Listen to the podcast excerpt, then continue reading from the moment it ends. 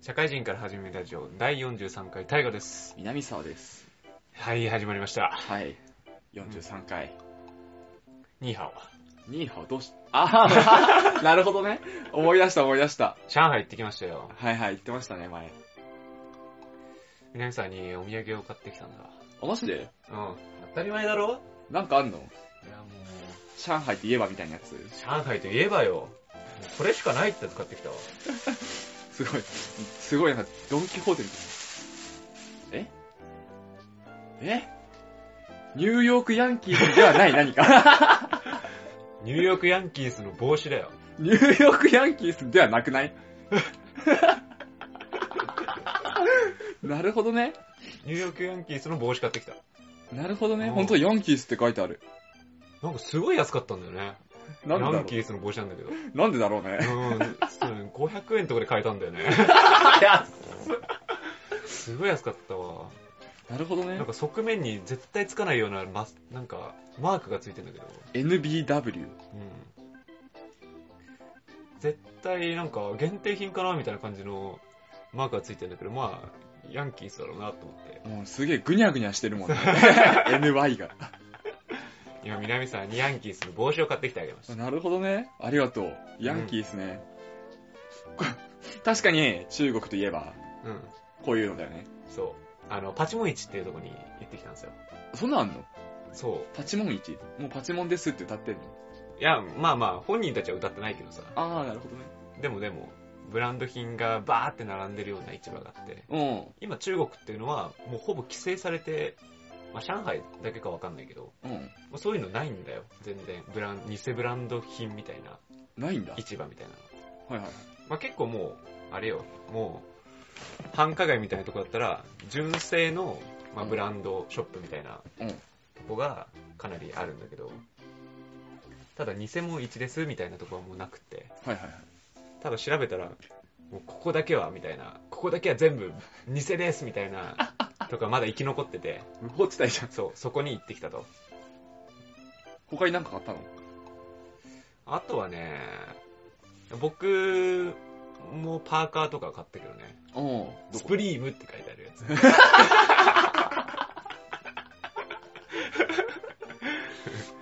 デカデカとスプリームって書いてあるパーカーをうん。1500円ぐらいで買って、安いね、やっぱり。生地はちゃんとしてんだよ。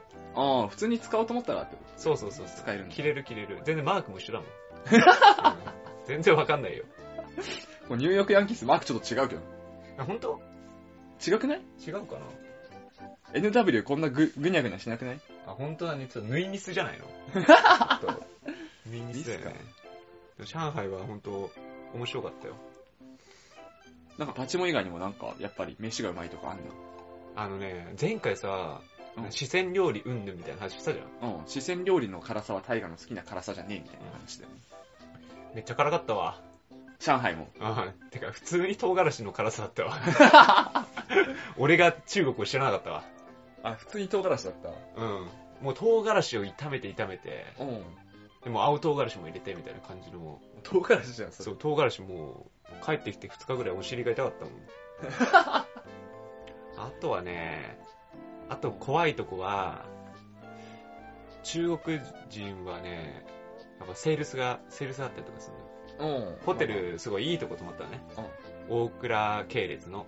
おで、えっ、と、こう、帰ろうかなって思って歩いてる時に、はいお兄さんお兄さん、お兄さんお兄さん、私女マッサージしね。最後までやって、最後までやって予算円。オッケー、オッケーって言われた。やった？やってねえよ。もうただのめちゃくちゃおばさんだったよ。私女マッサージしねえっつって。ずっと真似してたわ。一人で行ったんだっけ？違うよね。あ、友達と言ったんだけど。でもずっと俺、俺がちょっとちょろいだろうと思って。女マッサージしねえっつって。あと詐欺師みたいな人もいたよ。あ、まあいるだろうね。そりゃ。でさ、あの、まあ、ちょっと有名なとこ行ったのよ。うんあの、龍龍園かな？な、なんだろう、あの、夜景が綺麗なようなとこに行って、こう、わーすごいねって、こう見てたらさ、うん。急に写真撮って写真撮ってって言われて、はいはい。あまあ、あの、英語でね、あ、オッケーオッケーっつって撮ったら、私ちょっと日本語勉強してるんだよ。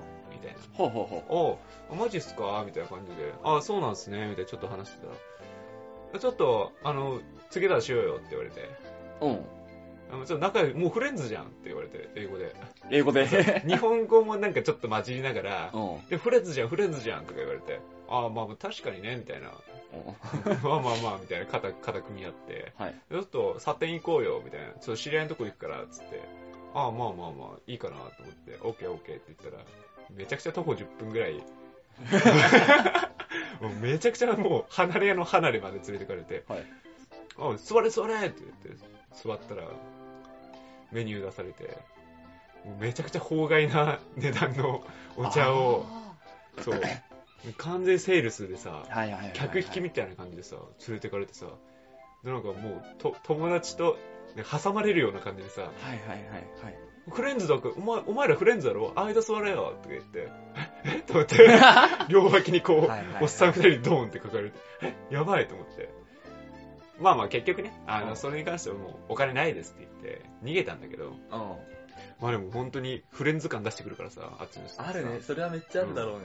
でも話すまでの間もさ、めちゃくちゃもう質問をさ、うん。あの、英語とか、日本語、まあ、伝え日本語とかで質問してきてさ、バーつなぎバーつなぎでさ、うん。私30歳で、みたいな。あ、日本、初めて？中国来るの初めて？とかずっと話してさ、はいはいはいはいはい。もううまく繋がってたらもう、もう現代史がどうだかわかんないとこまで連れてかれて。あれなんだっけ？中国ってさ、中国ってっていうか、日本のヤクザは結構ヤクザでか構えるじゃん。うん事務所を。うん中国って飲食店経営してるっていうよね。うんあのチャイニーズマフィアは。そう、危ねえよ。ね。チャイニーズマフィア、なんかこう、親子みたいな感じだったのよ。うん。まあ、若干こう、40歳の人と20歳ぐらいのなんかこはいはい。う、なんかこう、凹凸ある感じできたからさ、なんかちょっと、ほぐれちゃったもんね。こう、いい人そう、いいい人そうだったんだから。はいはいはい。まあまあ途中から怪しいって思ってたけどね、絶対に。うん。友達も、なんかがっちり2-2に分かれさせられてさ、うん。こう1対1でこうやらされて、俺とフレンズが、あの、コミュニケーション取れないように、こはいはい、う、はい。うまい感じでやられてて。まあもう多分どっちもおのおの、ちょっとこれ血やべえな、みたいな。で ちょっと好奇心で言っちゃったっていうのもあるよかったね。感度高い二人で。うん、いやさすがによ。さすがにこの値段はお茶一杯でねえだろっていう。いくらぐらい？えーっとね、あ、でも日本円ででも4000円とか、高すぎだろ。そう。ニューヨークヤンキース8個買えんじゃん。高くね？高くね？それ。いやいやもうこの作法まで学べるから、みたいな感じの、おご了承で。いやまあまあ、まあ確かにね、お茶教室とか言ったらもうそれぐらい取るかもね、とか。わわかんない微妙なラインなんだよね。ちょっと物価安いからさ。あ、まあそうね。そう4000円全然払えなくもないし、って感じはあるからね。まあまあ、でも、でもそんな、そんな興味ねえしと思って。サンキューサンキューって言って、出たらそいつらついてこないから、うん。ああ、もうそうだったんだなって思って、スーって出て行ったけあるだろうね、そういうのはね。ど。でも怖いんで、まあでも、いろいろ、小ネタはいろいろあるんで、エンディングでちょっと話していこうと思います。じゃあ、本編いきます。はい。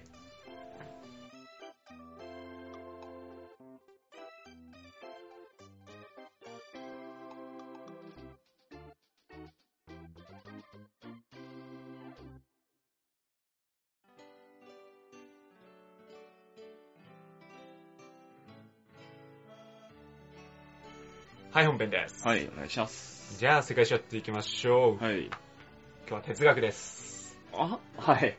うん。テーマ誌やっていきますよ。はいはいはい。そういうことで、まあ、哲学の起こりって、何ですかと。はい。うん。まあ、最初は紀元前600年ぐらいらしいですよ。だからギリシャ、古代ギリシャのちょっと前ぐらいですかね。いや、まあちょっと忘れちゃったけど。紀元前600年。そう。はい。で、えっと、哲学の、じゃあ、起こりの始祖って誰だと思いますかって言われたときに、はい。まあ、タレスって言われてますよ。はいはいはい。うん。タレスさんね。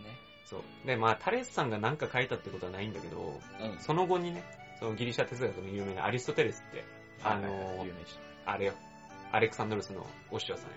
はい。の、えっ、と、刑事上学っていう、えー本で、タレスさんが最初に哲学を考えた人だよって言っているところから、タレスが始祖だと言われています。はい。うん。で、まずこのタレスさんっていうのは自然学者みたいな。まあ他にもまあ数学とかもやってたりとかするんだけど、まあ自然学派的な哲学史って言われていて、えっ、と、まあ万物の根源ってなんだろうねって考えた人です。はい。まあ、えっ、と、タレスさんに関しては万物の根源は水だって答えてるわけだよね。はいはい。うん。まあ素材としての原理っていうのを考えてきましたと。わからんでもない。うん水ね。そうね。説得力ある。まあ、万物の根源ってまず、まずまず何だと。はい。って話なんだけど、まあ、紐解いていくと、すべての存在の根源的原理です。はい。うん。うん。根源的原理。まあ、そうね。うん。すべての存在の根源的原理。まあ、すべての存在っていうのは、まあまあ、まあ、世界の根拠的な、はい。まあ、世界ってどうなってんだろうね、みたいなところを法則性を持って紐解いていく。みたいなところを考えた人ですね、と。うんうんうん。はい。で、そこの世界の根拠ってあるとか、その法則性っていうのは、えっ、と、実はタレスが考えたではないんですよ、初めて。ではない。そはい。う。じゃあなん、え、じゃあ前になんかあったっけ？みたいな話があるかもしれないけど、まあ、世界的な根拠、どうやって世界できてんだっけみたいな話だったりすると、えっ、と、エジプト神話とかで創世記があったじゃないですか。はいはいはい。旧約聖書で創世記あったじゃないですか。ありましたカオスから始まって、神々が生まれてみたいな。はいまあそれってまあ、とどのつまり世界の根拠ですよね。世界でどうやって成り立ってんだっけはい。だから考えてみました。まあ他にも自然の法則性みたいなところであったら、まあエジプトとかで天体観測であるとか、はいはい。太陽暦、太陽暦みたいなとかあったりとかして、まあ一応、まあ自然っていうのはまあ星があって、みたいな、まあまあ一応法則性がこうあって、とか、で365日あって、みたいな、もう考えていたんで、まあ個々には考えられていましたよと。まあはいただ、神話に関しては論理的ではないですよね。まあまあね。そう論理的ではないし、法則性に関しては一応科学的な、えっ、と、思考の、まあ先駆けではあるんだけど、まあそれが世界に紐づいてないっていう感じになるんで、まあそれを、えっ、と、論理的思考と根源的原理、えー、まあ、論理的思考と、えーと、法則性っていうのを掛け合わせたのが哲学とはい。っています。いや。で、まあまあ、タレスのその万物の根源は水であるみたいなところに関しては、まあ、うん、誤りですよね、まずね。それは誰でもわかりますよ。はい。世界の根源、もう全てが水でできてるなんていうのは、あーまあ違うっていうのは分かってるんだけど、重要なのはこの、えっ、と、説を打ち出したことっていうのが、えー、タレスに、タレスの大きな功績であってですね。はいまあ今まではもう山は山としか考えられなかったし、まあ生き物に関しても牛は牛って考えてるわけじゃないですか。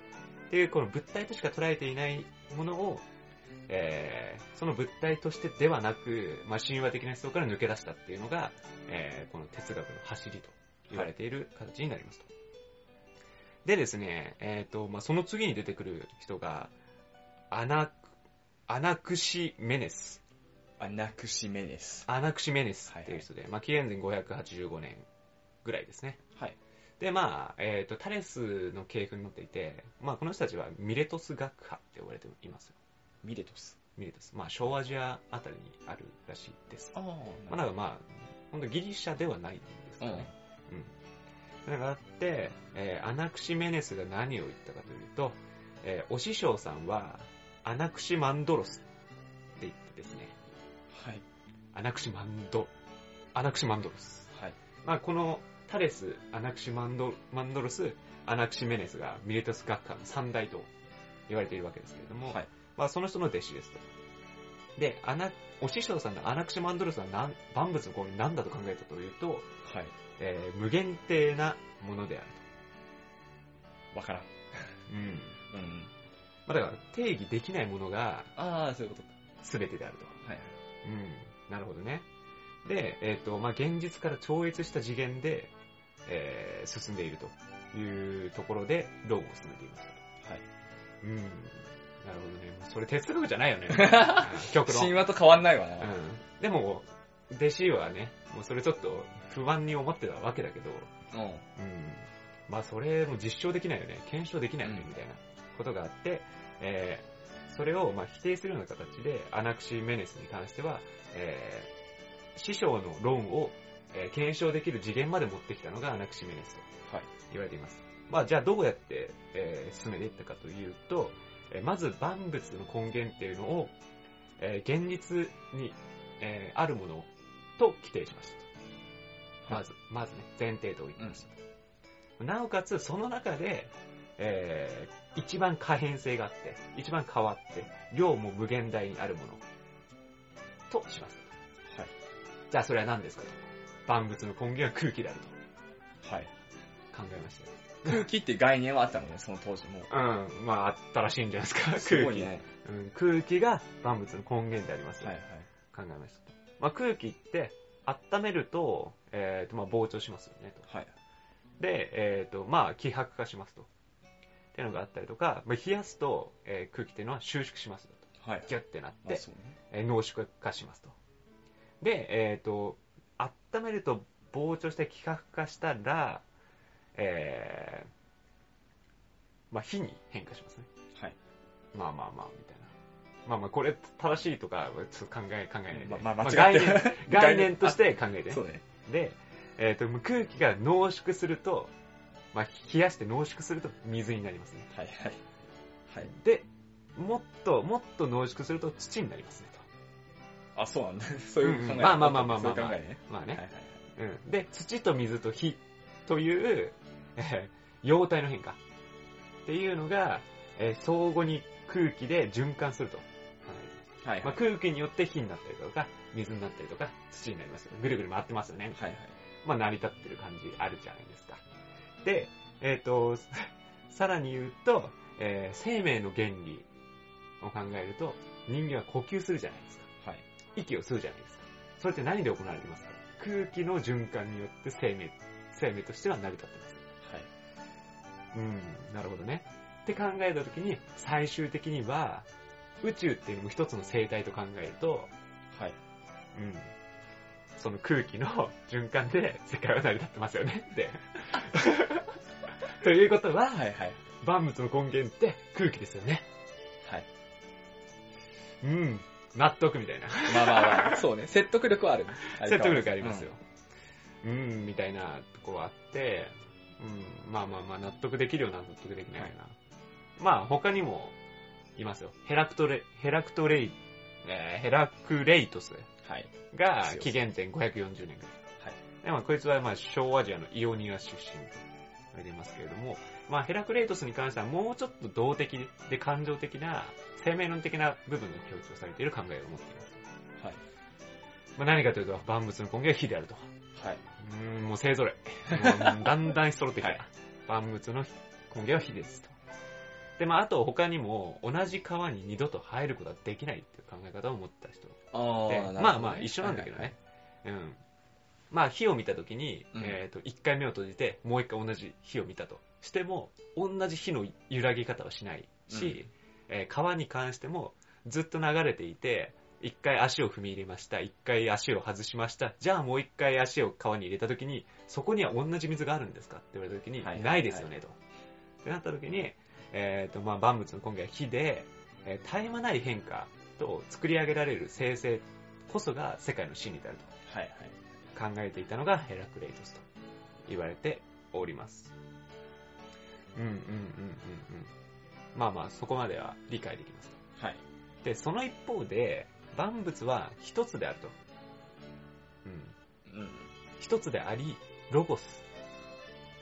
はい。はい。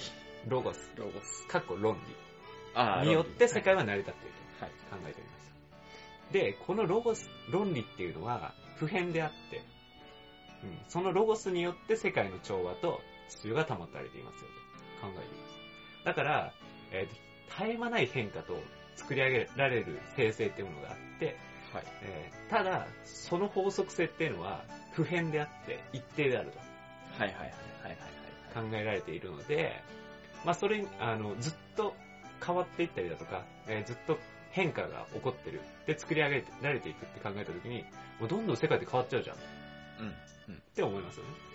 まあただですね、その裏で動いてるその法則性っていうのは一定であるから、世界っていうのは、えーまあ、要は止まってるように見えるというか、同じものを同じとして認識できているし、はいえーそのまま人間っていうのは生活できていますよね。っていう考え方をヘラクレイトスは持っていましはい。た。あなんかこれはちょっとね、うんうんうんうん、みたいな、うんうんうんうん、うん。感じ。うん。はい。ある、来た。しっくり来た。え、まあ、3人の中で一番しっくりくるね。あー、まあまあそうだよね。うん。まあだんだんこう成長してきてるからね、そうね哲学っていうのは。ただ、今ちょっと納得したでしょ？納得しちゃった？うん。納得はしてないな。まだしてない。納得まだしてない。まだしてない。まだいけまだいけ。うん。パルメニーデスっていう人がバッサリ行きましたよ、また。はい。もう全然違うわ。あ、全然違う。全然違う。はい全然違うって。はい。うんうんうん。まあなんでって言った時に、え？そのさ、今の根根拠みたいな考え方ってさ、感覚的じゃないですか？みたいな。はいはいはい。お前が思ってるだけだろみたいな。まあまあね。ううん。もう感覚って人によって全然違うじゃん。みたいなことになった時に、じゃあ哲学者がいっぱいいたとしたら、もう100個の論理ができちゃって、えそれって真理って言えるのみたいな。はいはい。まあそもそも論的なね、結論に至ってしまうわけですよ。だから、パルメニデスっていうのは、ちょっとあのヘラクレイトスって感覚的にさ、こう動いちゃった、あの、考えちゃった部分あるんだけど、もう完全に理性によって、パルメニデスっていうのは、えー論を進めていく形になります。うん、だから、えっ、と、100人哲学者がいたとしたら、え誰が考えても同じ結論になるような論理で、えー取り組むべきだと。うん考えてたのがパルメニデスとなっています。じゃあその論理は何かと申しますと、存在するものは存在しますと。存在しないものは存在しない。そっかー、みたいな。そっかー、みたいな。何も言えなくなっちゃったわ。まあまあまあまあまあ、うん、まあ自明ですよね。うん、要は、いまあまあ分かりきっていることではあります。うん、存在しているものが存在しなく、存在しなくなることはないと。うん、って考えてます。うんうん、リンゴをいくら刻むとしても、リンゴはなくならないですよね。うん。うんうん。でもでも、まあ、感覚的に考えたら、リンゴをバーって切ったら、まあ、リンゴじゃないって考える人もいるかもしれないけど、まあもうリンゴはいくら切っても、理性的に考えたらもうリンゴはなくならないんですよ。うん。うんうん。まあ感覚的で答えを出さないという感じになってますと。はい。はい。うーん、そうね。感覚的には存在、存在は変化するんだけど、理性的に考えたら、存在の構成自体は変わらないですよ。うん。だから最終的な論理としては、存在は変化しない。あるものはなくならない。納得した？えっと、一今までで一番納得できてない。嘘。なんかわ、難しいね、急に。嘘。存在はなくならないんだよ。はい。変化しないんだよ。それは感覚的にはなくなったとしても、なくならないんだよ。うん。いや、言いたいことはすごいわかる。言いたいことはすごいわかる。納得がいかないくらいだよ。うん。まあ食べちゃったらなくなっちゃうかもしれないけど、うん。うん、そうそう、そういうのは考えちゃったけどね。うん。まあまあでも、存在そのものが変化したとしても物体としては残るみたいなね。はい。うん。なんかまあ今から考えたらまあいろいろパターンあるでしょ とは考えるけどさ、はい。まあ言いたいことはわかる。言いたいことはわかるけど。言いたいことはわかる。うん。っていうのを永遠と繰り返すのが哲学史と。なっているわけですよ。はいはい。まあ一旦、えっ、と、自然哲学史っていうのは、えっ、と、まあ一旦ここにえー終了みたいな感じで、まあはい今後もね、いろいろなんか、え存在っていうのは見えるものなんだっけとか、なんかいろいろ論はあったりとかするんですけれども、まあちょっと時代が新しくなっちゃったりとかするんで、はいはい。一回ここを区切って、えー、次はですね、まあ哲学2として、あのーちょっと政治と絡んだような、あのあーはいはいはい哲学があったりだとかしますんで、まあ、またちょっと別の切り口のね、考え方、まあソクラテスとか出てきますよ。あとはアリストテレスとかも出てきますよ。プラトンとかも出てきますよ。みたいなところをちょっと話していって、ちょっとアリストテレスまで行ったら、またちょっと世界史の、あの、あレギュラーに戻っていくかなとなね。思っている次第でございます。はいはいはい。ふぅ、頭使ったかな。あ言いたいこと結構あるわ。あ、本当に。うん、今回はある。うんうんまあまあでも昔のことだからで全部片付けるけどね。ということで、じゃあエンディングいきましょうか。エンディングでちょっと話したいわ、いろいろ。はい。本編終了です。はい、お疲れ様です。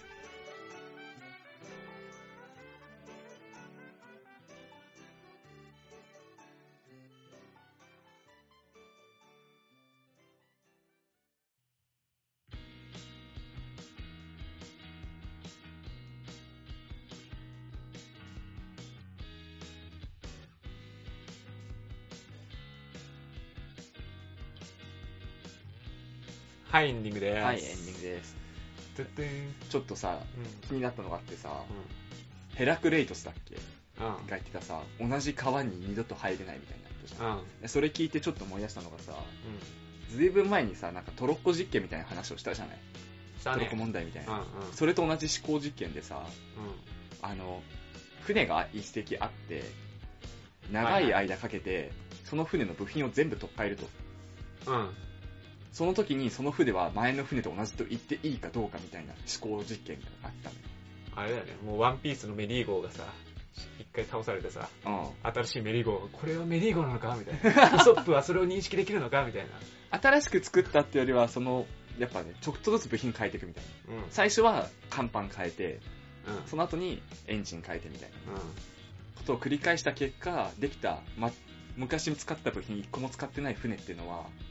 果たして前の船と同じと呼んでいいのかみたいな。うん。っていうさ、議論っていうかさ、うん。話って今でもちょくちょく話上がるららしいんだけどさ、うん。それ考えると紀元前から進んでねえんだなみたいな、あんまりそ考えとしては。う。逆に言うと紀元前がすごいんだよね。すごいね。あの、その頃にその考え方っていうのが一応あったし、うん。あの、今言われてることって、紀元前からあったんだよみたいな。そうそう、それすごいよね話。もあるんですよ。でもどっち派ですか？あ今の話、うん呼んでいいかどうか、うん。呼びたくないけど呼ぶよねってぐらいだよね。そうね。うまあなんか、すごい論理的に話すと、感覚的には同じ船なんだん。けど、そうそうそう。超パルメディス的な、こう、理性的に考えると違うんだよね。違うっていうね。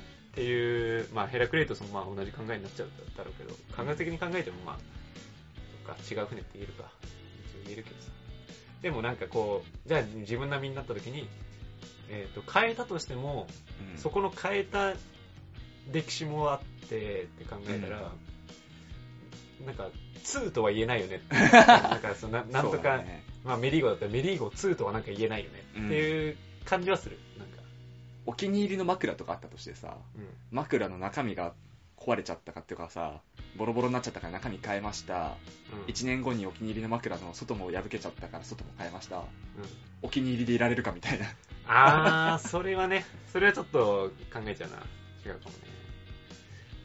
でもなんかこう、じゃあ1年後って考えたら、その1年の歴史があるわけ。そうね。また。そこ、間に。またあるわけじゃん。だその時ってもう、あの、その時にはまたお気に入りになってるそうだね。みたいなさ、とこはあるよね。また新たに思い出ができるみたいな感じだそねうそうそうそう。あるね。なんか難しいね。難しいいやなんかさ。だからさ、この、いや難しいねって言ってるやつを、うんちゃんと言語化して、それをちゃんと章に落としめてっていう作業がすごくないってすごいと思うわ。うん、なんか感覚で、まあまあ、でもそうだよねとか考えてさ、いやまあまあ難しいけど、こう、こうだろうなみたいなこと言えるけどさ、それを論理立ててさ、それを理性的に収める書物、哲学ってすごくない？すごいと思うわ。うん、紀元前だもんね。善ですよ。人間進歩してねえじゃん、2000年以上も。何やってんだよ、こいつら。うん、だから、それこそ世界の根源な、万物の根源かもしれないですよ。ああ、それこそねうん。変わらないんですっていうのはあるのかもね。すげえなーって。聞いてて、なんか、その当時からだって空気っていう概念ね、見えないじゃん、空気って。うんそれに対して概念があったこともびっくりするしね。哲学っていうのは、ウィキペディアによると、うん。人生、世界、えー事物の、えー根源のあり方、原理を理性によって求めようとする学問。はい。また経験から作り上げた人生観。はい。っていうのが哲学っていうらしいです。論理的にいかなきゃいけないんだよね。感覚で捉えたもの、捉えてるようなものを理論理的に落とし込まなきゃいけないんだよね。難しいわな。いいよね、だからもう、難しい人になっちゃうよね さこれ言い言い当ててさうあなんかいやまあまあ感情じゃあそれちょっと理性的に説明してくださいよみたいん。うん。な感情みたいなさ怒ったりとかして感じてることをバーって言われた時にさ全然もうちょっと論理的にさその気持ちをさうん。理性的に説明しちゃうみたいそうだね。な、うん、っていうのをさ 哲学勉強してたらめんどくさい人間になっちゃうよねなんか心理学とは対象にいるよね、うんと思うわ。またね、心の部分じゃなくて、その心理を、いや、論理的に行こうよみたいなね。そうそう人間こういう心理状態になりますよ。いや、なりますよじゃなくて、みたいな。うん、なるっていうのをちゃんと説明してください。説明しろよっていうね。すげえな、哲学って。広い世界あるもんだね。今でもいるんだよね、哲学者っていう学学者さんは。いるいる。だだっやっぱりよねて全然哲学者はいるだろうしその文学部行ったら哲学あるうん。とこもあるしね、だから今でも研究は進んでるんだろうね。どこまで行ってんだろうね。今の哲学がどうなってるかも知りたくなるね。ねまあ僕は現代史まで行ったら現代の哲学史までやりますよ現代史？何年後の話をしてらっしゃる？その時は平成史になってるかもしれない平成が 1年間かけて紀元前っすよ。まあ紀元前めっちゃ長かったじゃん5000年とかまあ確かに。そしたらもうめちゃくちゃスピードあるからもう来年には追い越してるよ多分時空未来史になってる。そうそう。未来こうなるんだよ、みたいな。ドラえもんの世界はね、みたいな。みたいな話になってるから。西暦5000年の世界を話をしてるかもしれない。もうなんかあの、ムムーじゃなくてさ、ああ、昔あったよ。そうそうそうそう未来こうなってるみたい未来人の話とか、な。うんオカルト系に走ってるかもしれない。あれでも結構さ、そのムーに書かれてたさ、うん。むあの未来のテクノロジーみたいなのってさ、うん8割方成功してるらしいじあ、そうなの？らしい適率8割？ゃん。8割ぐらいあるらしい。なんかできてないのが、空間転送どこにもドアみたいなまあ空間転送とかタイムトラベルとか、そうそうそう。そこら辺の話だよね。空飛ぶ車はいはいはい。だけ実装されてないみたいあな。なんかリニアモーターカーみたいなのなんかあったらしいの、当時のうん放送で。あって、で、あとテレビ電話みたいうんうんうん。なのも、当時からなんか未来にこうなってるみたいな。言ってたりとか、あ時計で何でもできるみーはいはい。もう来るね。たいな。うん。まあ、どうなんだろうね。考え方で言うと、うんでも空間を制御するとかのってやっぱ難しいんだろうね。難しいでしょうね。物は多分空飛ぶ車は多分いけるよ。あ、一応ありそうだよね。うん作ろうと思ったら作れるけど、やってないだけみたいなね。物理的にいけそうだよね。うん。空間転送はちょっと無理かある感あるよ。うんどこでもドそう。でもよく考えたらさ、電話もすごいよね。ア。電話もすごいよ。空間支配してるじゃん。な、な、あの、ねまあ物理的にはこう繋いでるわけだけどさ電波でね。そうそうそう。でもなんか俺と南さんがさ、うん。東京内でこう電話してたらさ、空間支配してる感すごいよね。すごいよね。そう考えると昔の想像できないよね。そうだね。遠く離れてる人と喋ってるんだもん。喋ってんだよ。ちゃんと大河だもんね。うん。大河っぽい誰かが変わってるんじゃなくて、そうそうそう大河と目の前で対面で会話してるのと同じなんだもん。一回中継して、そのメッセージを南さんに送るはなんかできそうな気がする。想像できる気がするんだけど、そのまま話してるんだよ。遠くで。リアルタイムでね。うん。ロシアと日本だって話せるんだよ話せるやばいよね。すごいね。そう考えるとすごいね。想確かに像するのさえできないと思う。もう全然無理。昔とかは多分電話線みたいな線があったからさ、うん。よかああよかったっつうかさ、イメージがつくみたいな。あ、うんこの線通して電波が行き来してんだな、みたいな。今はもう無線だと本当にさ、ね何もないところで電話できちゃうみたいな。僕らの目に見えない電波がどんどん飛んでんだもんね。ね。これ目に見えないところでうんいろんなもん飛んでんでしょ。いやーすげえわ。まあ、空間支配してるよね。シェアしてるね。なんかそう考えると、タイムトラベルもいけんじゃねえかなって思っちゃうね。いけそうな気はしてくるね。空間と空間を。まあ、まあそうね。肉体を動かすっていうのがちょっと難しいだろうね。この物体をどう動かすかだよね。うん。まあ本当凍結とかはできるだろうけどね。なんかこう、うんそういうのを使ってタイムトラベルというかさ。あ、なんかそれはあるよね。コールドスリープみたいなやつそう。多分もうできやってるんじゃない？確か。あれはやってるよね。金魚とかで実験はできてるよね。うんマウスとかで。人間ができるかわからんけどみたいな。まあ、急速レートでバッてやってそうそうそう未来に送るっていう感じだよね。いやまあ、もう死ぬ直前とかでうやって、未来の医学に期待するあー、ありだみね。たいな。末期がんになったとしたら、うん。もう急速冷凍してそう。100年後とかに行けば絶対治ってるでしょ。冷凍してる間ってガン進まないのかな？いやもうそれも含めて急速冷凍でしあー、そょ。こどんなに進んでたとしても死なないんだよ、だって。うん。だったらもうパッて立ち上がりブッて取ってもらえるさ。どんなに進んでたとしてもさ、うん。大丈夫じゃん。もうだ多分スッて治るようになってるよ、多分。当時、その100年後になってれば。なんかバーコードスキャンみたいな感じでピッてやって すげえな、未来。チェックしますみたいになってるよ。100年後すげえそう。だから末期がんだったらありだよね、全然。な。ああれ、あれでもどうせ死ぬ、あ、もう2日後に死にますって言われたとしたら、あ、もうじゃあ2日だったらもう冷凍になるわ、みたいな。僕みたいな。未来に期待してするわ、みたいな。そうそうそうそう。全然、100万とかでできるのとやりたいかなって思う。うん。うん2000万とかで考えるかな。やらねえよ。うん考え死んでもいいから。2000万は考えない。うん起きてもホームレスにしかなれねえみたいな。そうね。に100年後になったらさ、当俺たちが現金で1億持ってたとしてさ、1億の価値が100円になってるかもしれないじああ、でもさ、で、でも、あれよ、あれよ、ゃん。はい。急速冷凍になって1000年後に飛びますってなったら、セミナーで全部お金儲けられるよ、確かに。確かに確かに。1000年前はこうでしたよ。多分。ベイブレードがさ、とかさ。や、ビーダムって知ってます？みたいあ、なるほどねそう。あ、それは稼げるな。な。うん。1000年前のことを話せる人だもんね。そう、そんなやつがいっぱいいるだろうね、だから。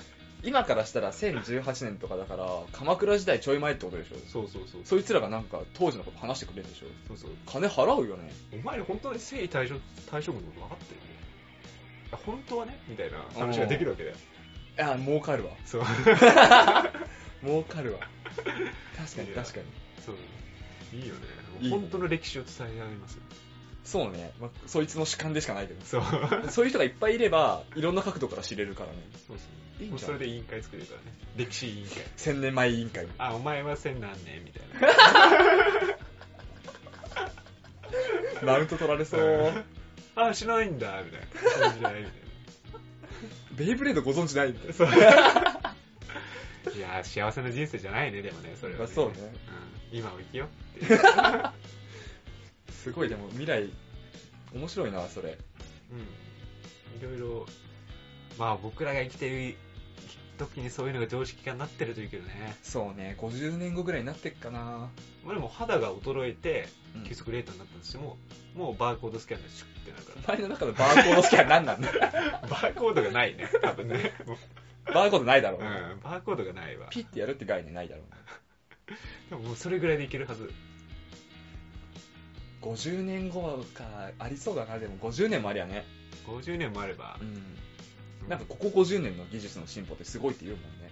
うんまあ、そっからどう伸びしろがあるかみたいなうん。世界だけどね、うん、まあまあいいんじゃないですかそういうのをもう粛々と受け止めて生きていく 時代の最先端には乗っていきたいよね。もう本当にマイクロチップを入れる時代になってますからすでに体にね、埋め込んでみたいな。そうそうそうどこだっけ？北欧だっけ？どうだっけな？ちょっと前番組でやってたんだやよねってたね、なんかやってたね。そうマイクロまあまあ埋めてなんかその駅とかのスイカが埋まってるだけだけみたいなもんなんだけど、うん。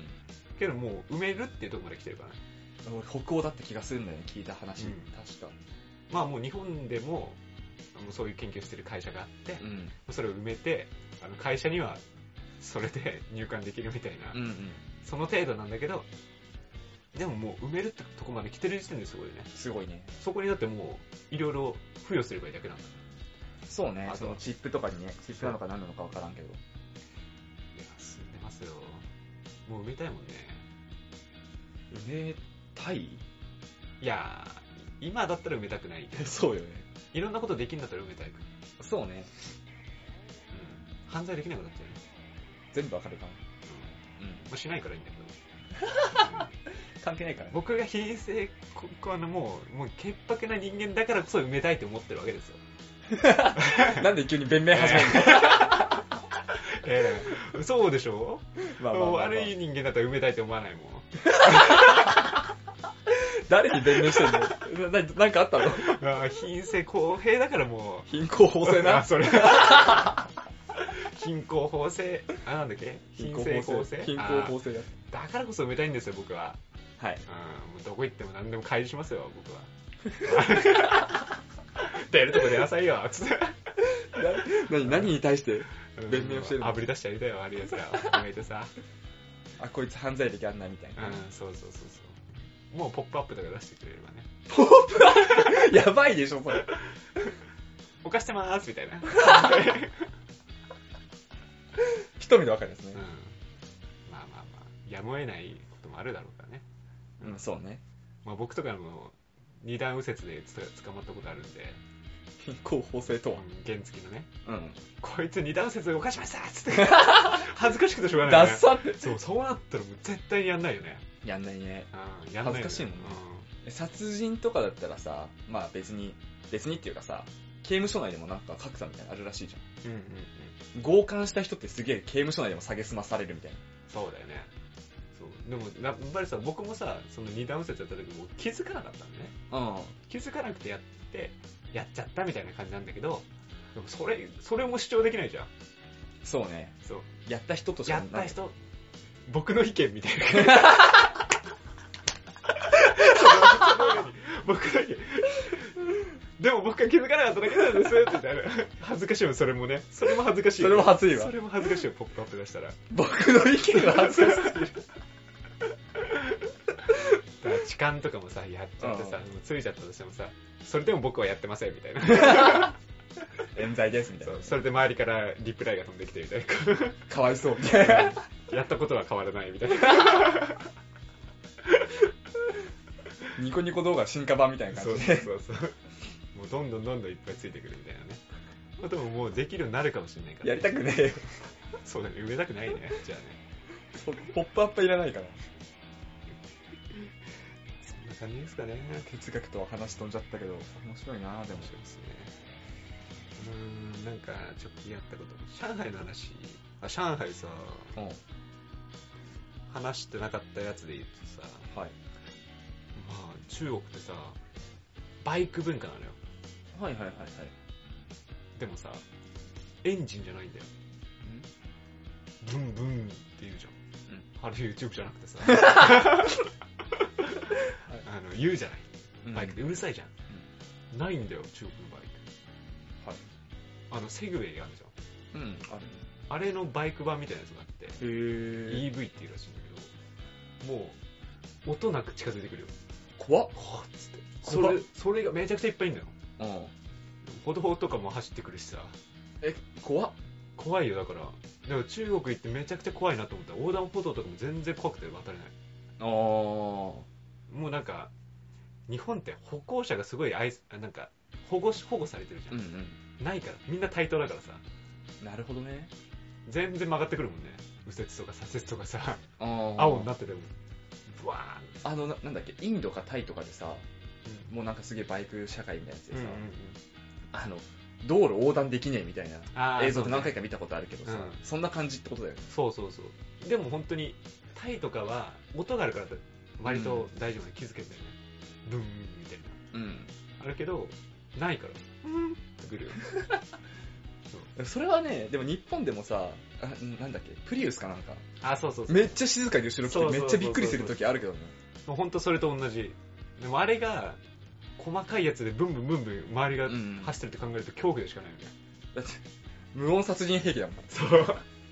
結構30キロぐらい出ちゃうんだよ。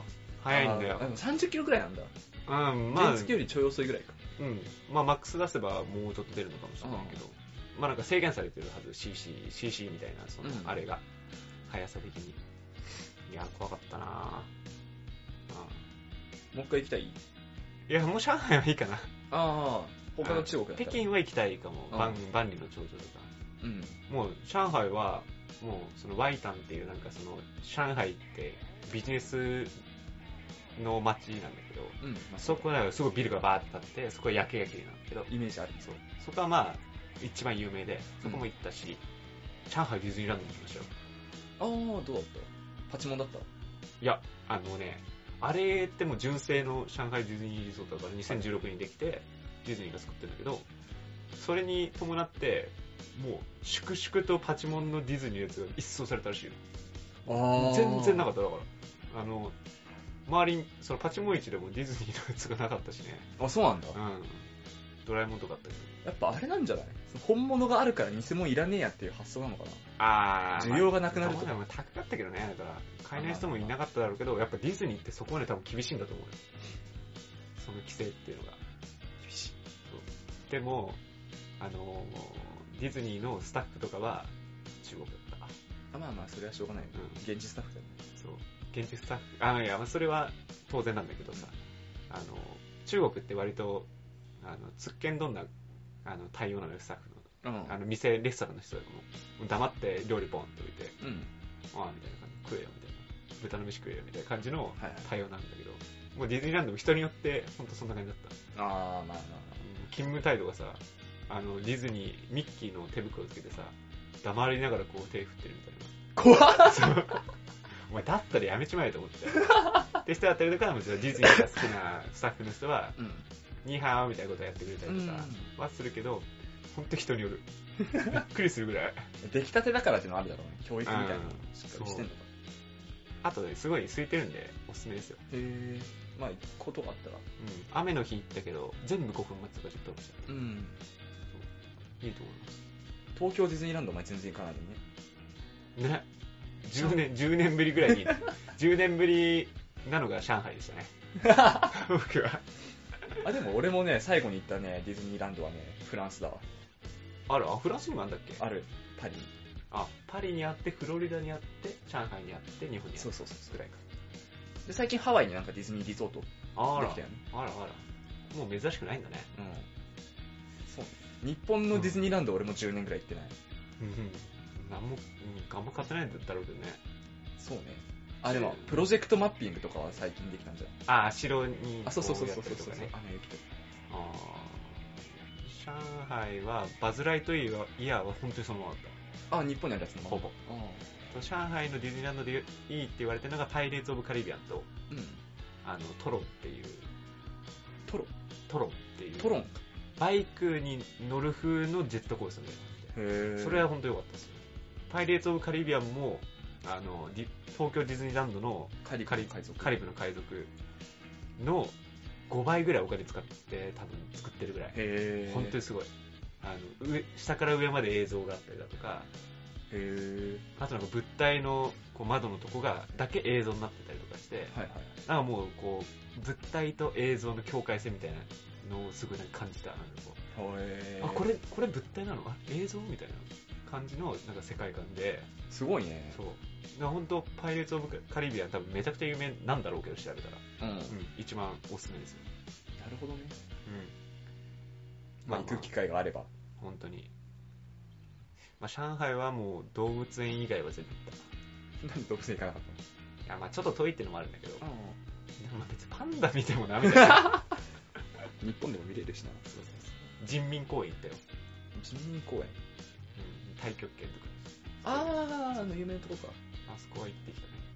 やってきた。いや、やってきてないけど、謎の、なんかお、おじいちゃんおばちゃんたちが、ギャンブルやってたりだとか、うん。もう公共ギャンブルというか、もうこう、公園に麻雀台みたいなのドンってあって、へー、すげえ。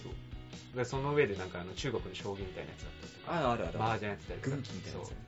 そうそうあとトラトランプやってたりとか、うん。もうそれはもうその場でもうお金ポーンってやってこう、やったりへーとかして、もうすごかったね。すごいね、それね。